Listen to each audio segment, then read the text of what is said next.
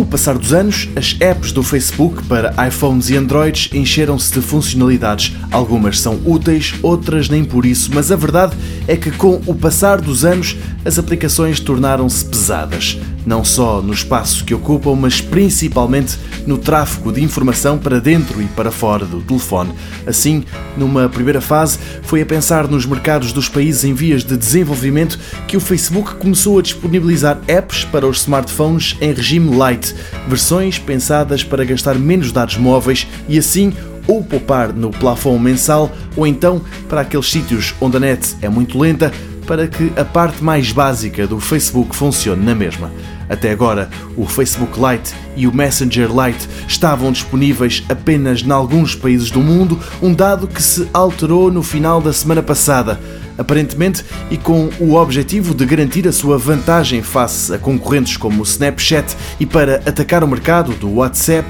o Facebook resolveu abrir o Messenger em versão ligeira em cerca de 132 países, entre eles está Portugal. Quem optar por esta ferramenta, em vez da versão completa, terá apenas acesso à troca de mensagens, fotos, links e pouco mais. Coisas acessórias como o dia no Messenger ou os filtros para as fotografias não estão disponíveis. Só funciona, no entanto, em telemóveis com o Android da Google.